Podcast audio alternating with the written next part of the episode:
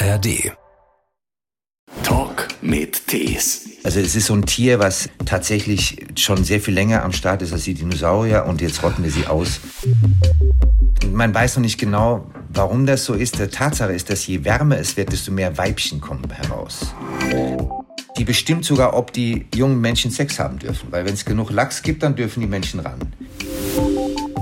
Wenn man sich im Naturreich mal umguckt, sind matriarchalische Gesellschaften ehrlich gesagt erfolgreicher als die patriarchalischen. Die einzige Spezies, wo das noch nicht angekommen ist, der Mensch. Es passiert halt so wenig, dass diese Tiere wahrscheinlich sich dann doch verabschieden werden. Ein Podcast von SWR3. Ja, hallo, mein Name ist Christian Thees. Ich freue mich sehr. Hallo, ich bin der Hannes Jenecke. Dann sagen wir mal Hallo an den Ammersee, schätze ich mal, oder? Ähm, ja, im Moment bin ich im Schwarzwald, äh, weil die Familie meiner besseren Hälfte kommt aus dem Schwarzwald. Ich bin voll im SWR-Land und hocke hier in einem Ho äh, Biosphärenreservat. Am, ich würde mal sagen, Arsch der Heide, aber es ist wunderschön. Hannes Jedicke, Schauspieler und natürlich auch bekannter Umweltschützer. Du produzierst regelmäßig Dokumentarfilme. Die Idee ist natürlich einfach über aussterbende Tierarten zu erzählen und was wir so mit der Umwelt anrichten. Deshalb also ganz neu jetzt Hannes Jenecke im Einsatz für Meeresschildkröten.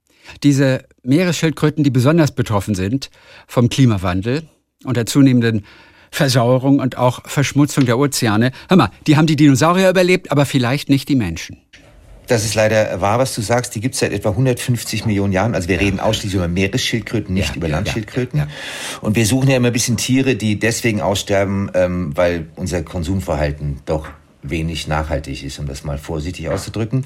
Und die sind halt wirklich direkte Opfer des Klimawandels, der Überfischung und vor allem der Plastikvermüllung. Und eigentlich die meisten Menschen lieben Meeresschildkröten, aber es wird extrem wenig getan, um sie vor der Ausrottung zu bewahren. Dabei sind Meeresschildkröten, die natürlich nicht so diese Aura eines Braunbären zum Beispiel haben, ne, der irgendwie auch niedlich ist, der appelliert so ein bisschen an unsere Sinne. Das ist bei den Meeresschildkröten irgendwie nicht so. Dabei sind diese Tiere unglaublich faszinierend. Was können wir zum Beispiel erzählen über Meeresschildkröten? Und da sind ein paar irre Geschichten dabei. Also das Interessante ist, dass jeder, der mal mit einer Meeresschildkröte geschnorchelt ist oder sie gesehen hat beim Tauchen, ist total fasziniert, weil es gibt wenig Tiere, mit, die mit einer solchen Schwerelosigkeit und Ruhe durchs Wasser gleiten. Äh, es gibt kein Tier auf der Welt, was so lange die Luft anhalten kann. Die können bis zu 18, 19 Stunden unter, ohne, unter Wasser bleiben, ohne zu atmen, obwohl sie ein Entscheidungsatmer sind. Also sie müssen genau wie Delfine an die Oberfläche. Und das Traurigste eigentlich ist, dass wir ganz wenig über diese Tiere wissen und eigentlich sterben sie aus, bevor die Wissenschaft weiß, warum sie zum Beispiel diese unfassbaren Wanderrouten zurücklegen, also tausende von Seemeilen. Ja. Viele von ihnen kommen jedes Jahr an exakt den gleichen Strand zurück, an dem sie selbst aus dem Ei bzw. Nest gekrochen sind, um dort nach einer ja wirklich ja also Meilen, Tausende von Meilen langen Reise ihre Eier wieder abzulegen. Man weiß nicht warum, man weiß nicht, wie sie navigieren, man weiß auch nicht, warum sie sich mit den gleichen Strand aussuchen.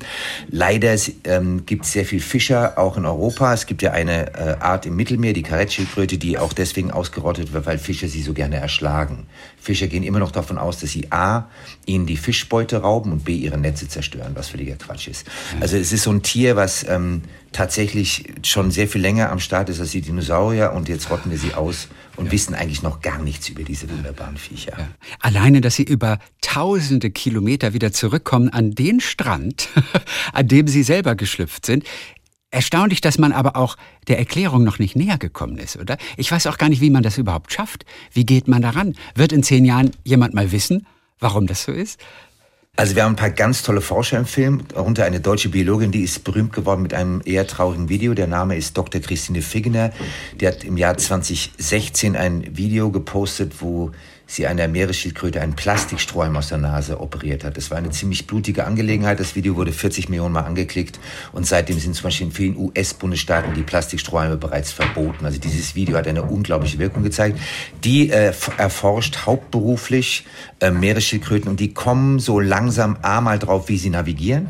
Ja. Und warum sie oft auch diese sogenannten Adibaras organisieren, wo also tausende von Weibchen genau zum gleichen Zeitpunkt die Strände hochkriechen, um dort ihre ja. zigtausende von Eiern zu legen. Also die Forschung macht langsam Fortschritte, auch im sehr, in einem sehr beunruhigenden Bereich. Wir waren in einer Uni in Florida, in St. Augustine. Da wird erforscht, warum der Krebs, der fast alle Meeresschildkröten befällt, das ist ein, ein Virus, warum der fast identisch ist dem äh, Erreger des Gebärmutterhalskrebses. Und eine der Theorien, die gerade erforscht wird, ist die intensive Agrarindustrie, sprich Überdüngung und ähm, Einsatz von Pestiziden. Also da passiert unfassbar viel. Wir müssen uns nur ein bisschen ranhalten, weil dieses Tier halt nicht mehr sehr viel Zeit hat. Ja.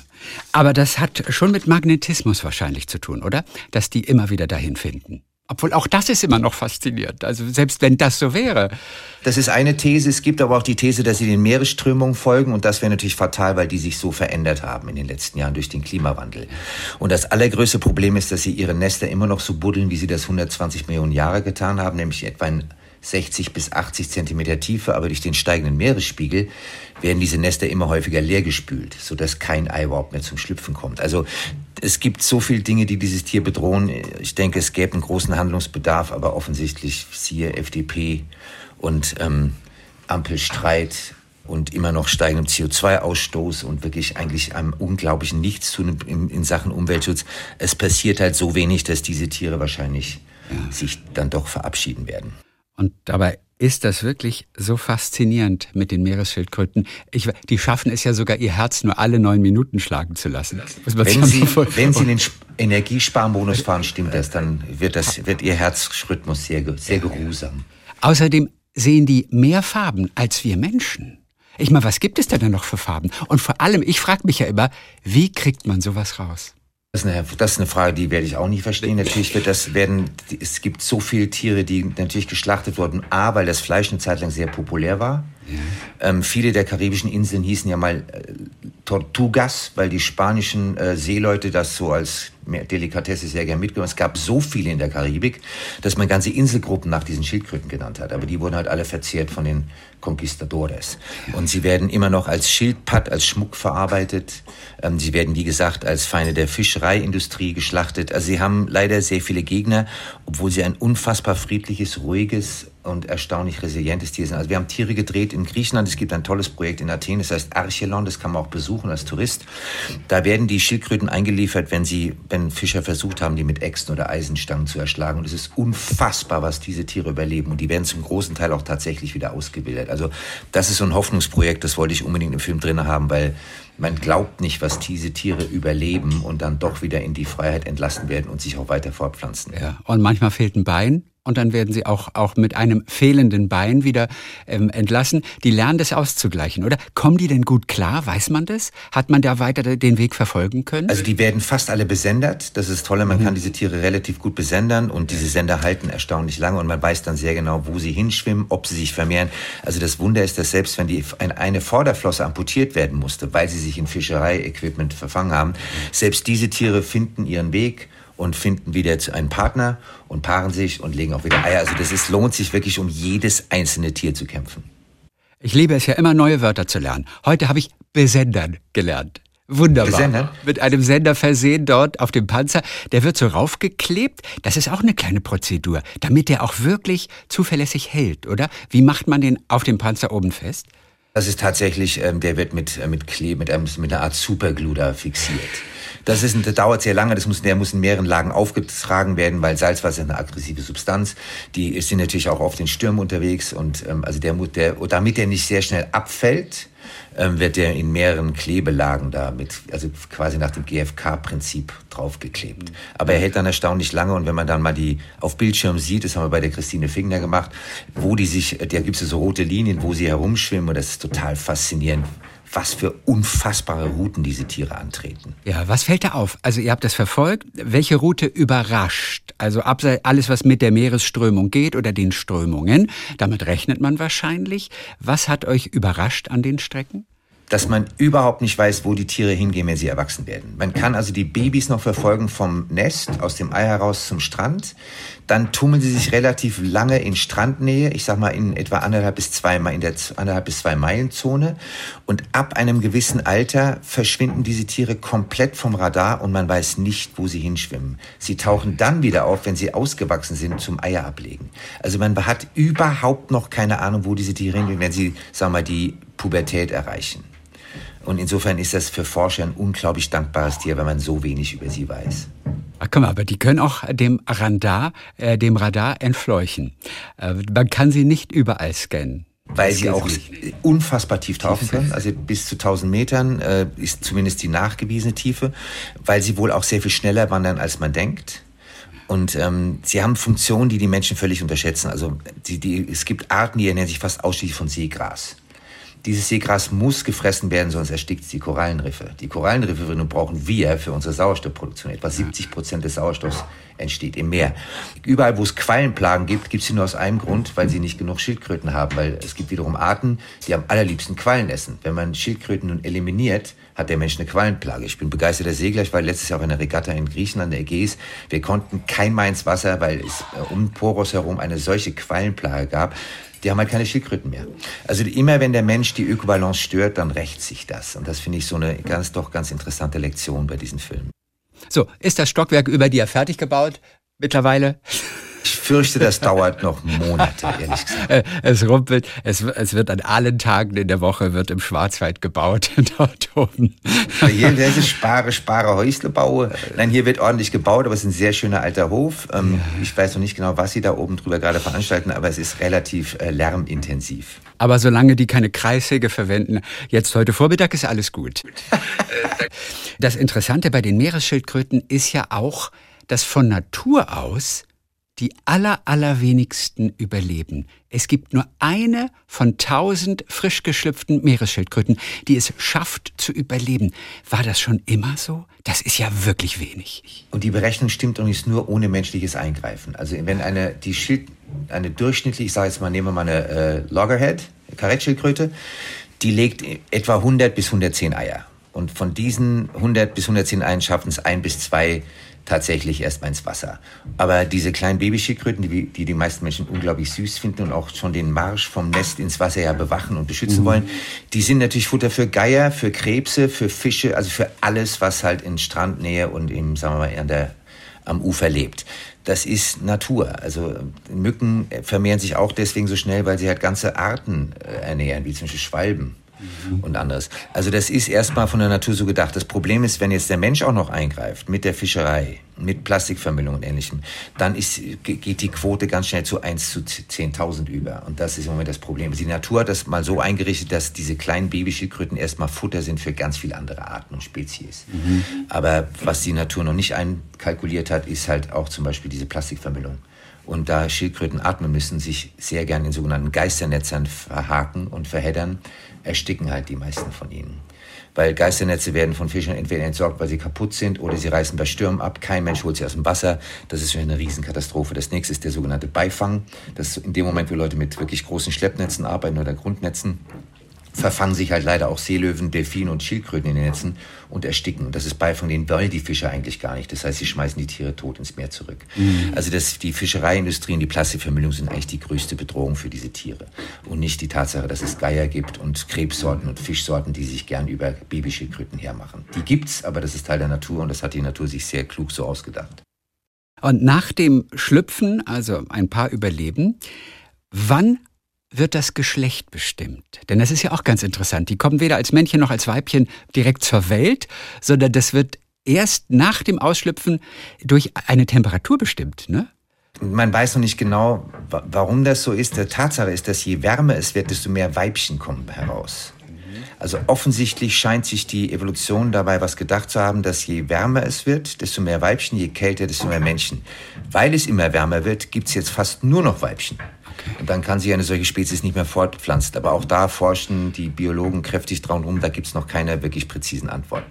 Zum Glück ist das bei Menschen nicht so. Sonst würden alle, die irgendwie unten so in Italien oder Griechenland geboren würden, dann würden nur noch Frauen geboren werden bei den Menschen. Das wäre fatal.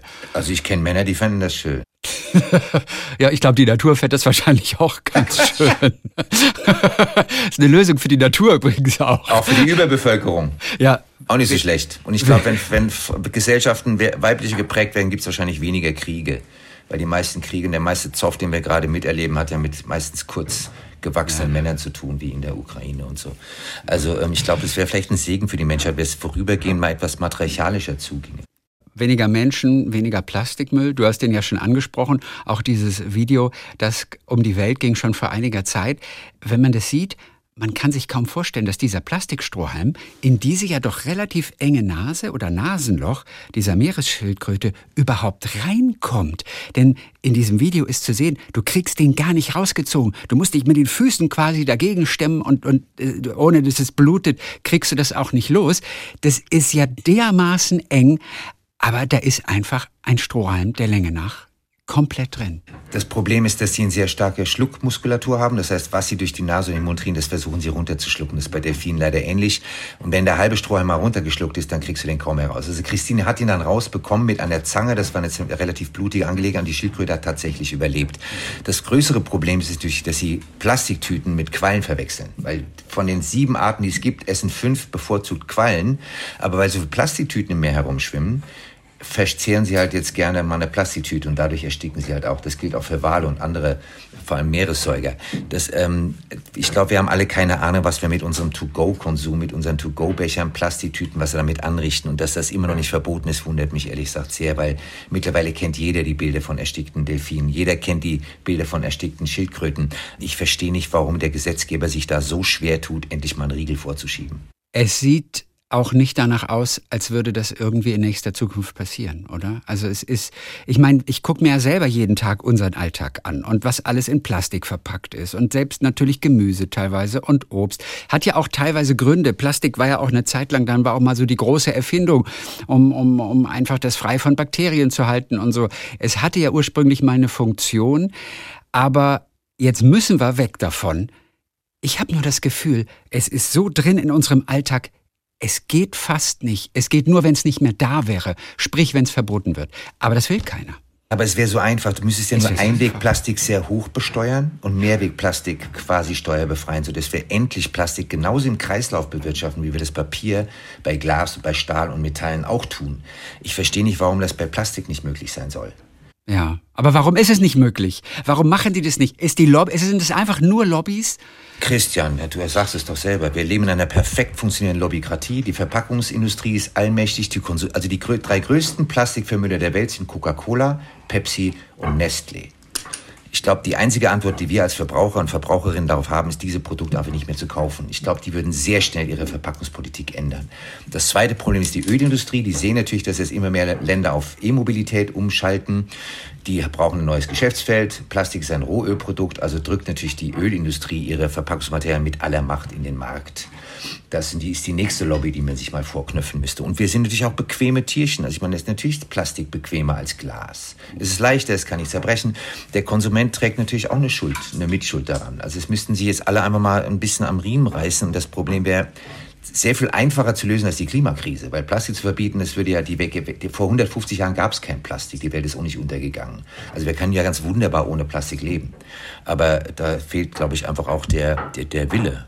Wenn es nicht von oben kommt, wird es wahrscheinlich sehr, sehr schwer. Nehmen wir mal an, unsere Regierung würde all diese Maßnahmen, die gefordert werden von Umweltschützern, wirklich von heute auf morgen mal radikal umsetzen. Aber es macht eben nur Deutschland und nicht andere Länder. Was würde dann passieren? Würden wir wirtschaftlich so ins Hintertreffen geraten, dass wir wirtschaftlich unter Umständen gar keine Rolle mehr spielen international? Was glaubst du? Also erstmal im Gegenteil. Ich habe 2007 Ruanda gedreht, Berggorillas, da war die Plastiktüte schon verboten. 2007 wohl bemerkt. In Kenia wird man auf der Straße verhaftet, wenn man mit einer Plastiktüte rumläuft. Es gibt Länder, die haben das längst im Griff. Wir Deutschen sind ein extrem innovationsfeindliches, reformunwilliges Ländchen. Äh, wie gesagt, Kalifornien hat den Plastikstrohhalm schon lange verboten. Das gleiche gilt für die Plastiktüte. Es gibt ja Länder, die sind uns längst enteilt, die gehen auch nicht unter. Mhm. Ähm, insofern wundere ich mich immer ein bisschen, dass wir unsere Gewohnheiten so ungern ändern wollen. Es ist ja auch das einzige Land, äh, das den Verbrennungsmotoren nicht verbieten will ab 2035 an die Deutschen. Alle Kalifornien hat es längst entschieden, die Norweger, die Holländer, die Franzosen, die Engländer, längst entschieden. Bei uns kommt die Porsche-Partei um die Ecke und sagt, nee, nee, nee, nee, wir wollen, also das geht uns alles viel zu schnell. 2035, nein, nein, nein, der Verbrenner muss weiterlaufen mit E-Fuels. Jeder Wissenschaftler weiß, dass das völliger Quatsch ist. Aber wir sind halt eine Partei, äh, ein Land, was halt Parteien wie die FDP quasi ein Land vor sich hertreiben lässt, wissend, dass es nicht nachhaltig, umweltschädlich, und für die kommenden Generationen eine Katastrophe ist. Ich meine, wir wissen, dass wir aus fossilen Energieträgern aussteigen müssen. Kaum kommt Herr Habeck sagt, wir müssen Gasheizung verbieten, gibt es einen Aufschrei im Land, als würden wir sofort untergehen. Jetzt werden Atomkraftwerke abgeschaltet, es gibt einen Aufschrei, der Blackout kommt. Wir werden ganz schlimm an Stromknappheit leiden. Es ist immer hysterisch, es ist immer unsachlich und es ist vor allem wissenschaftlich nicht begründet. Und das finde ich merkwürdig, dass wir uns von Parteien regieren lassen, die die Wissenschaft beflissentlich ignorieren. Ich habe neulich mit Lisa Neubauer mal gesprochen und diskutiert und habe ihr gesagt, ja, weißt du was, was das unser Problem ist? Natürlich, dass auch die Demokratie uns ein bisschen im Wege steht, weil so viele mitsprechen dürfen und die können sich jetzt einfach nicht einigen. Dann sagte sie aber, nee, das liegt nicht daran, die Demokratie würde das doch gerade äh, möglich machen, dass wir uns ändern. Da waren wir so ein bisschen getrennter Meinung. Unterm Strich frage ich mich, wollen die einzelnen Politiker das nicht? Was fürchten die Politiker, die ihr Wort sozusagen einbringen könnten, die Gewicht haben. Warum machen die das nicht? Ganz einfach. Also, ja. Es gibt Politiker, die arbeiten tatsächlich für die Bevölkerung und es gibt Politiker, die arbeiten für ihre Geldgeber, sprich Lobbyisten. Wir haben in Deutschland den, einen extrem starken Einfluss von Lobbyisten. Ich meine, Hausnummer Autoindustrie. Warum gibt es kein Tempolimit? Die Autoindustrie will es nicht. Wir haben eine extrem mächtige Pharmaindustrie, eine ganz mächtige Agrochemieindustrie wie Bayer, also die ganzen äh, Agrar, die Agrarlobby ist wahrscheinlich die mächtigste von allen, weil es um die höchsten Summen geht. Und ist, wir müssen uns aber entscheiden, wählen wir Politiker, die für uns arbeiten als Bevölkerung, oder arbeiten wir Politiker, und das ist bei der FDP relativ offensichtlich, die für ihre Geldgeber und Lobbyisten arbeiten. Und wenn es um Straßenbau geht, und wir wissen, dass viele Straßenbauprojekte aus den 80er, 90ern längst überholt sind und die, Herr Wissing will die immer noch durchdrücken, dann wird, regiert daher eine Lobby und nicht das Interesse des Publikums. Das Publikum will Naherholungsgebiete. Wir wollen einen gut funktionierenden öffentlichen Verkehr. Wir wollen weniger Verkehrstod auf den Straßen. Jeder vernünftige Mensch weiß ja, was zu tun ist. Aber es gibt halt immer wieder Lobbyinteressen, die dem widersprechen. Und wir haben im Moment einfach zu viele Politiker und Parteien, die im Sinne ihrer Geldgeber und Lobbyisten arbeiten und nicht im Sinne der, des Volkswohls, was ja, glaube ich, der Amtseid ist, dass sie zum Wohle des deutschen Volkes arbeiten sollen. Lobbyismus ist natürlich nicht nur negativ. Die Lobbys sind natürlich extrem groß, die uns schaden. Der Lobbyismus ähm, von Natur aus ist, hat natürlich auch irgendwie den Sinn, dass auch kleinere Gruppen eventuell mal gehört werden, die sonst eben kein Gehör finden. Also äh, das ist die Grundidee natürlich auch. Bringt uns da nicht weiter. Theoretisch hast du absolut recht. Theoretisch, wir mal Leute, ne? mit, Leute mit Einschränkungen, die wir ja gern Behinderte nennen. Es gibt in Deutschland weniger Rampen als irgendwo anders in Europa oder in den USA. Aber diese Lobby ist offensichtlich nicht mächtig genug, weil sonst kämen ja Rollstuhlfahrer in jedem Provinzbahnhof irgendwie auf den Bahnsteig, in den Zug und so weiter und so fort. Also ich glaube nur die Lobbys, die tatsächlich im positiven Sinne arbeiten, die sind ja weitestgehend machtlos. Und die wirklichen mächtigen Lobbys ist die Agrarlobby, die Chemielobby, die Pharmalobby, die Bankenlobby, die Autolobby und so weiter und so fort. Also die Lobbyisten, die für die für Umwelt, Nachhaltigkeit und für Soziales sich einsetzen, die sind ja schwach, sonst hätten wir eine Pflegereform, sonst hätten wir eine Verkehrsreform, sonst hätten wir eine Bildungsreform und so weiter und so fort. Aber offensichtlich die Lobby des Pflegepersonals nicht besonders mächtig. Sag mal, reden wir noch mal kurz ein bisschen darüber, wie diese Filme, die du ja auch Jahr für Jahr drehst, wie diese Filme entstehen. Ihr braucht zum Beispiel eine Schildkröte, die in einem Netz gefangen ist. Wie lange müsst ihr manchmal filmen, bis ihr aber auch diese Bilder einfangen könnt. Das Meer ist sehr, sehr groß. Ihr wisst natürlich, wo sich Schildkröten aufhalten. Aber wie aufwendig ist es, auch wirklich die Bilder einzufangen, die man haben möchte, weil man weiß, es gibt sie da draußen? Im Schnitt ähm, haben wir immer, weil wir drehen ja einen Film pro Jahr, das heißt, wir haben exakt zwölf Monate für die komplette Produktion. Die Vorbereitung beanspruchten etwa sechs bis acht Monate manchmal etwas länger und der Dreh, die, der Drehzeitraum verteilt sich dann über etwa vier bis sechs Monate maximal. Also bei den Schildkröten, ich bin natürlich mittlerweile so verdrahtet, dass ich bei jeder Tierart relativ schnell weiß, wo ich mich hinwenden kann. Also wenn ich in Afrika drehe, gehe ich erstmal zu Jane Goodall, die habe ich nun mehrfach kennengelernt. Mhm. Wenn ich ins Wasser gehe, habe ich eine gewisse Haiforscher am Start. Ich habe äh, Sylvia Earle am Start von Mission Blue. Bei den äh, Schildkröten wusste ich, dass wir das mit Christine Figner drehen. Ich kannte ihre Arbeit schon vorher. Also das ist immer erstmal sehr viel rummailen, sehr viel rumgoogeln, schauen, wer ist gerade wo, ist Forscherin X, also bei, wir wollten bei Orcas die Ingrid Fisser haben, die war nur leider auf hoher See südlich von Neuseeland, die fiel dann leider aus als Protagonistin, dann haben wir es mit Ken Balcom in den USA gedreht. Also wir, das geht dann immer einfach auch um, wir suchen immer Wissenschaftler, die uns quasi fundiertes Wissen weitervermitteln können vor laufender Kamera und das dauert meistens sagen wir mal, zwei Monate. Wenn wir die Leute haben, geht es um Termine. Können wir das uns leisten, dahin zu fahren? Äh, können wir uns eine Reise nach Neuseeland leisten? Das mit dem ZDF-Budget ist nicht drin. Also wir brauchen immer etwa zwei Drittel der Zeit für die Vorbereitung und ein Drittel für die tatsächliche Produktion. Man wird nicht immer mit offenen Armen wahrscheinlich empfangen, oder wenn man eine solche Tour vorbereiten möchte. Wo stoßt ihr auch auf Widerstände? Also die Fischereiindustrie ist natürlich ein extrem harter Knochen. Das sind allen voran die Spanier. Die meisten illegalen Trawler weltweit kommen aus Spanien und China. Portugal ist leider auch sehr weit vorne dabei beim illegalen Fischen, die Franzosen auch. Die haben sehr wenig Interesse daran, ihre Fischereipraktiken zu verändern. Das ist ein Milliardengeschäft und solange der Fischmarkt so brummt, wie er das gerade tut, werden diese Lobbyisten natürlich auch nicht klein beigeben.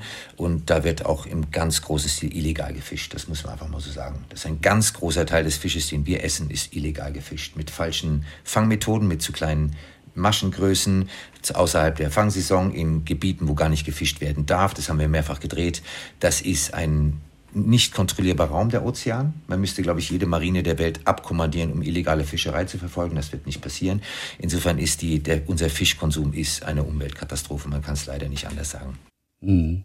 Nehmen uns mit nach Kenia zum Beispiel. Auch das sehen wir im Film. Da begleitet ihr einheimische Umweltschützer, ja, die gegen Wilderer kämpfen. Was sind das für Typen? Wie hast du die dort erlebt? Das war, ist eigentlich das schönste Projekt, was wir gefunden haben. Das ist drei Stunden nördlich von Mombasa. Das ist ein Marineschutzgebiet, das heißt Watamu. Ja, da haben die Fischer festgestellt, dass wenn sie so weiter fischen wie gehabt und wenn man Trawler reinlässt aus China, Taiwan und Spanien, dass dann überhaupt nichts mehr übrig bleibt. Und dann haben sie angefangen, wieder mit ihren alten Kanus, mit denen sie seit Jahrtausenden aufs Meer gehen, wieder zu fischen, haben angefangen, ihre Mangrovenwälder wieder aufzuforsten und haben angefangen, die Wilderei zu bekämpfen das ist, glaube ich, die, der, der einzige Landstrich dieser Welt oder Küstenstrich der Welt, wo die tatsächlich die Zahlen der Schildkröten sich rasant verbessern. Also sie nehmen rapide wieder zu. Sie haben offensichtlich die besseren Nist- und Brutbedingungen. Sie werden, sie verheddern sich nicht mehr in diesen riesen Netzen. Sie arbeiten wieder mit Handnetzen oder Handleinen, was man sich kaum vorstellen kann, aber sie können davon leben. Das sind Afrikaner, die verstanden haben, wenn sie ihr eigenes äh, Habitat nachhaltig bewirtschaften, dass alle davon profitieren. Der Mensch, das Meer und die Tiere. Und insofern war das eigentlich das ermutigendste Projekt, was wir gedreht haben. Ich kann, es ist ein wunderschönes Urlaubsgebiet. Ich hab, wir haben auch vage vor, mit ein paar Freunden im nächsten Winter da wieder runterzufahren. Man kann da fantastisch Kitesurfen. Es ist das intakteste Korallenriff, was ich in meinem ganzen Leben je gesehen habe. Also ich würde fast das, also das sollte man ja nicht tun, aber als Reiseziel promoten. Das ist ganz toll da unten. Und da bist du auch mit Schildkröten geschwommen?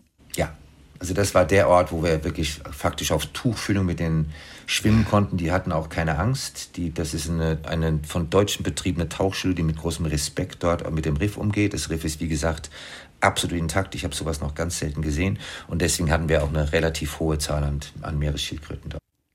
Die Wilderer haben es ja abgesehen auf Meeresschildkröten auch wegen des Öls, weil Schildkrötensuppe irgendwie auch sehr hoch angesehen ist, weil da viele Nährstoffe auch drin sind.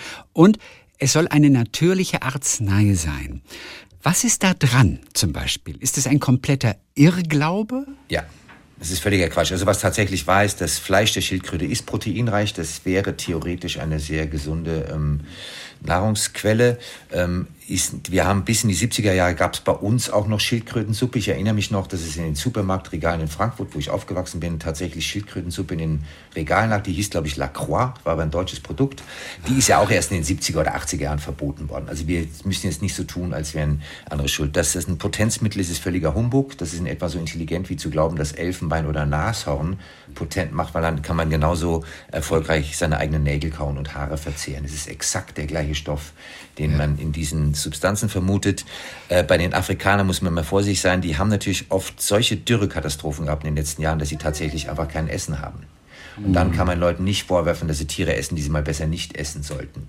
Also ich finde immer, es ist ein bisschen gefährlich, mit dem großen Zeigefinger nach Asien, Afrika zu zeigen, wo die Armut oft wirklich extrem krass ist und dann zu sagen, lasst mal die Finger von euren bedrohten Tierarten, weil wenn, wenn du Hunger hast, dann isst du so ziemlich alles, was dir vor die Finger kommt. Insofern ähm, ist, glaube ich, die größere Bedrohung für Schildkröten ist nicht die Wilderei, es ist tatsächlich die Überfischung und die Plastikvermüllung. Du versuchst regelmäßig ja den Leuten zu zeigen, was haben wir ne, bei uns zu Hause. Was haben wir damit zu tun? Äh, du hattest auch mal ein Buch, das heißt, wer der Herde folgt, der sieht nur Ärsche. Äh, da geht es um die Gesellschaft als solche, die ja jetzt auch gefordert ist. Und wenn du einem Alpha-Tier folgen würdest, dann auf jeden Fall einem weiblichen. Christian, reden wir über die menschliche Gesellschaft oder die, die animalische? Äh, äh, die animalische in dem Fall, die ja auch Vorbild sein könnte wahrscheinlich oder sollte für einige von uns Menschen. Also das war eine Schlüsselerfahrung, als wir Orcas gedreht haben 2016, haben wir sehr schnell festgestellt, dass diese großen Herden in British Columbia, Vancouver Island, Kanada, dass die immer von Weibchen geleitet werden. Das ist immer die älteste, erfahrenste Kuh.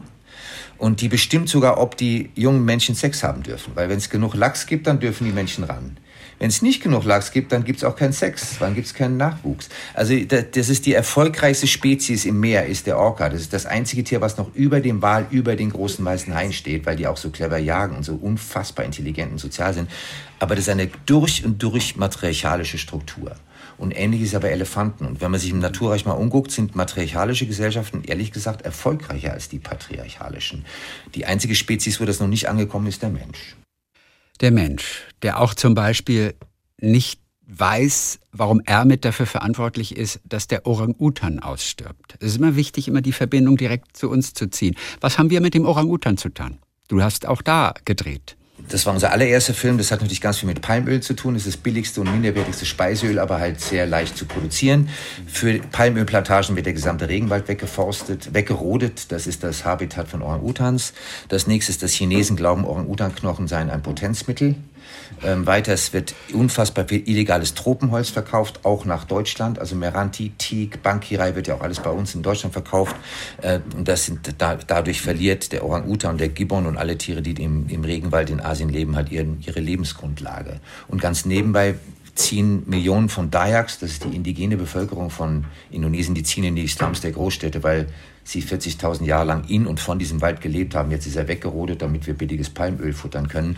Und das ist eine einzige Umweltkatastrophe. Also jedes Kind weiß, dass Regenwald eine tolle Aircondition ist, dass es im Wald im Sommer vier bis sechs Grad kälter ist als außerhalb des Waldes. Trotzdem roden wir Regenwälder weg, als hätten wir sie im Kofferraum unserer SUVs. Und selbst wenn da Ölpalme angebaut werden, das ist am Ende eine Monokultur und die wiederum schadet auch anderen. Die speichert so gut wie kein also Elefanten, Nashörner, denen reicht Monokultur nicht. Die brauchen Vielfalt auch. Ja, weil die Böden sind natürlich in so einer Monokultur nach wenigen Jahren ausgelaugt, dann wird das nächste Stück Regenwald weggerodet, damit du eine neue Palmölplantage anbauen kannst und so weiter und so fort. Nein, äh, diese Monokulturen sind ja auch bei uns eine Katastrophe. Wir haben 50 Prozent unserer Singvögel verloren in den letzten 30 Jahren. Wir haben 80 Prozent unserer Insekten verloren durch die Monokultur und die Pestizidbelastung.